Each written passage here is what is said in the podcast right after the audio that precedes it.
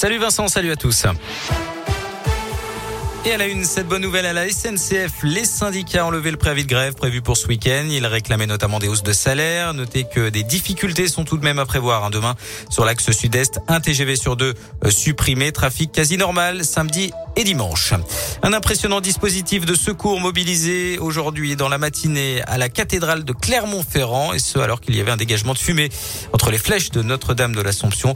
Au total, 12 fourgons et une ambulance ont été mobilisés ainsi que 30 cinq soldats du feu. Finalement, la mission de reconnaissance a permis de déterminer l'origine de cette fumée, le système de chauffage de la cathédrale. En octobre 2019, un exercice incendie avait été mené hein, au sein de l'édifice religieux.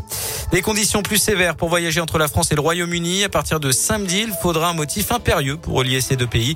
Ceux qui viennent du Royaume-Uni devront également avoir un test négatif de moins de 24 heures et seront placés en quarantaine à leur arrivée. En parlant du Covid, le nombre de classes fermées stagne en France d'après le ministre de l'Éducation. 3150 actuellement. Par ailleurs, 110 000 faux passes sanitaires ont été euh, détectés par les autorités. Une centaine de personnes interpellées, 400 enquêtes au total ouvertes. Il n'y aura pas de coup de pouce en plus euh, de la hausse automatique du SMIC en janvier. C'est ce qu'a annoncé la ministre du Travail ce matin. Le salaire minimum passera donc à 1603 euros bruts euh, mensuels pour 35 euros hebdomadaires le 1er janvier. Ça représente une hausse de 14 euros.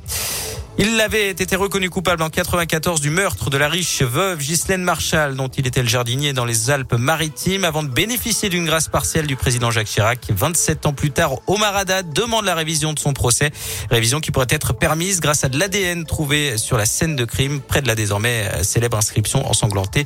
Omar m'a tué. Puis aujourd'hui, le début de la manche française de la Coupe du Monde de biathlon au Grand Bornand Haute-Savoie. Anaïs Bescon a terminé deuxième du sprint tout à l'heure. Merci beaucoup.